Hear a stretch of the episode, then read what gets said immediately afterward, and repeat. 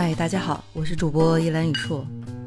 嗯，这两天呢，嗯，关于我们公司级这样的一个项目的讨论，让我突然之间想到，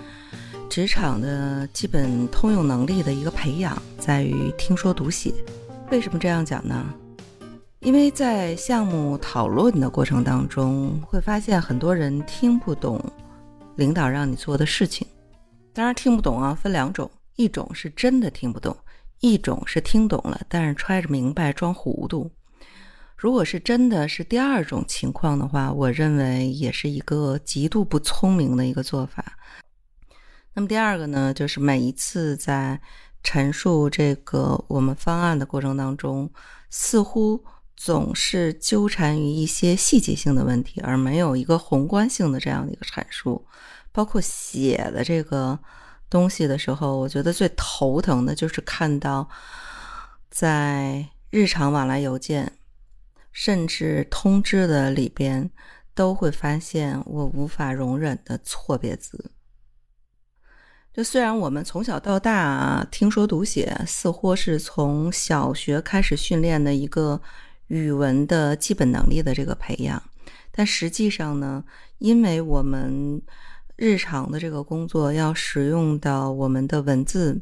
我们的语言，听说读写的这样的一个基本的素养，是从小培养到大的。我我们在大学方面可能更多的是在专业的这个能力上的这样的一个培养，比如说。在专业领域里边，不同的思考维度，功能理论是让你从功能角度去看；符号理论告诉你功能没有用，要去看符号赋予的意义。比如说，为什么恋爱你一定要送玫瑰花啊？你最次也得送一百合吧？你怎么不送一菊花？菊花也有功能啊，也很香啊。这就是为什么我们要去学习，给你不同的一个思考方法。所以今天我们要在这里边讲的职场的通用能力的培养，听说读写，而更重要的是背后的一个思考的能力。那我相信在学校的这个大学的这个阶段，包括我们毕业之后在职场里边，嗯。这样的一个后学习的这个时代，自我的这种职场的技能的持续的这样的一个学习，是可以训练自己思考能力的。那我们今今天就在这里边，呃，简单的讲一讲，听说读写能力在职场的通用能力的培养的一个方法。那首先是听啊，我觉得这个听不是。你的领导给你安排什么事情，然后你就在那儿安静的听就完了，而是你真的是能够明白对方想表达的意思。就你经常的会感觉到，哎，下边的人没有听懂领导安排的工作，然后也没有做一个这样的一个确认，最后你做了一些无用功。那怎么去训练这样的一个听的能力呢？当然，我们在这个里边，我不再假设，嗯。心理僵化层面的心理学的这样的一个分析，呃，基本上我们会看，在听别人说话的时候，你会陷入选择性倾听的一个状态。比如说，你有一些自己以往的这样的一个预设的一个立场，比如说你可能事先听到一些未经证实的这样的一个信息，那你在谈话的过程当中，你可能听一半儿漏一半儿。或者是你没有全神贯注的、漫不经心的，那这样选择性的倾听就一定会影响你对对话内容的一个完全的这个理解。那么第二个层面呢，可能领导在讲这些事情的时候，他站的高度会比较高，这样思考的高度的这样的一个基础你没有达到，所以双方有一个理解程度的高低的落差。那在这个里边呢，实际上是要做日常的基本功的这样的一个训练，这是短时期内不一定能够呃获得的。我们刚才讲的这个听不懂高低的落差是上下级之间的这样的一个沟通。那么呢，那还有一个呢，在听的这个过程当中，你不能随意的去打断别人的这个讲话。比如说，这种场景经常发生在。同级的这样的一个阶层，我们在进行对话的过程当中，嗯，可能话还没有说完就被人打断了。我认为这是一个起码的职场的礼仪。你不断的随意的插话，随意的打断别人的说话，是非常不礼貌的行为，甚至我们可以追究到说，这个人没有家教，就是从小到大养成的没有对别人的一个基础的这样的一个尊重。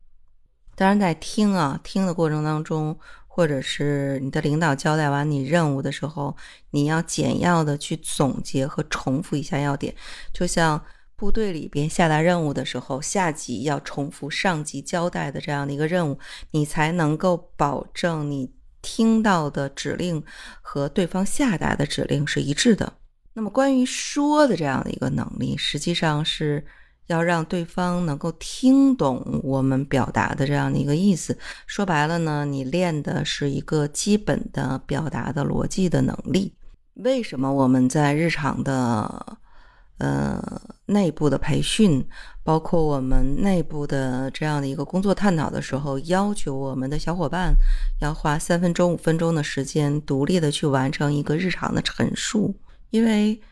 台上一分钟，台下十年功，这是通过日常工作环境的这样的一个熏陶，帮你去形成你说的这样的一个能力。那么同时呢，去提高这个说的能力的时候，你也要。关注于你交谈双方的这样的一个反应，随时去调整自己的语速、内容、情绪啊，不能说哎，我就把我的话说完了，对方听不听得懂不重要。当然，你要去做你工作解决方案的这样的一个汇报的时候，你必须要把你的逻辑线搞清楚，让大家能够听得清楚。就是你提前准备好说的这样的一个准备的话，你要根据不同的场景。随时去调整你说的内容和方法。关于这个读的这个能力，有点类似于听力的练习，都是学习输入的一种能力。相对于这个听的话，读其实受到他人的干扰会比较少。你只要自己能够集中精力。不是为了阅读而阅读，能够有一种深入思考的这样的一个意识的话，你就一定能够学到自己想要的知识和方法。当然，阅读最终的目的是要学以致用。你读的时候呢，尽量的去重点的抓取作者想要表达的意思，然后尝试用自己的话说出来。这样呢，阅读你才有真正的实际的效果。那么最后一个关于写的这样的一个能力的培养，呃，写和说是学习输出的这样的一个能力。那和说相比，写需要更加呃逻辑化、更加严谨、准确的去表达自己的想法和观点。所以在写作的前提，你是要求一个人的逻辑性和结构化应该更加的立体。比如说啊，公司有一个项目。领导让你来去负责，你在陈述你这个项目解决方案的时候呢，你不去描述这个东西是什么、为什么，你直接就说：“哎，我觉得、我认为，然后怎么样，并没有在具体的解决方案上做更多的阐述的话，那你的这样的一个写作汇报的。”嗯，工作其实是一个非常失败的一个案例。我们经常讲啊，就是 work hard, work fun。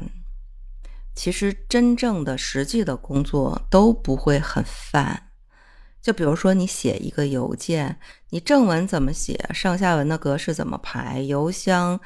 收件人的地址的排序，你都要用心的思考。包括你要抄给谁，让谁去看这封邮件。你要是就觉得每一次你发邮件发一个通知一两个错别字没有关系的话，我认为你是没有真正的进入到一个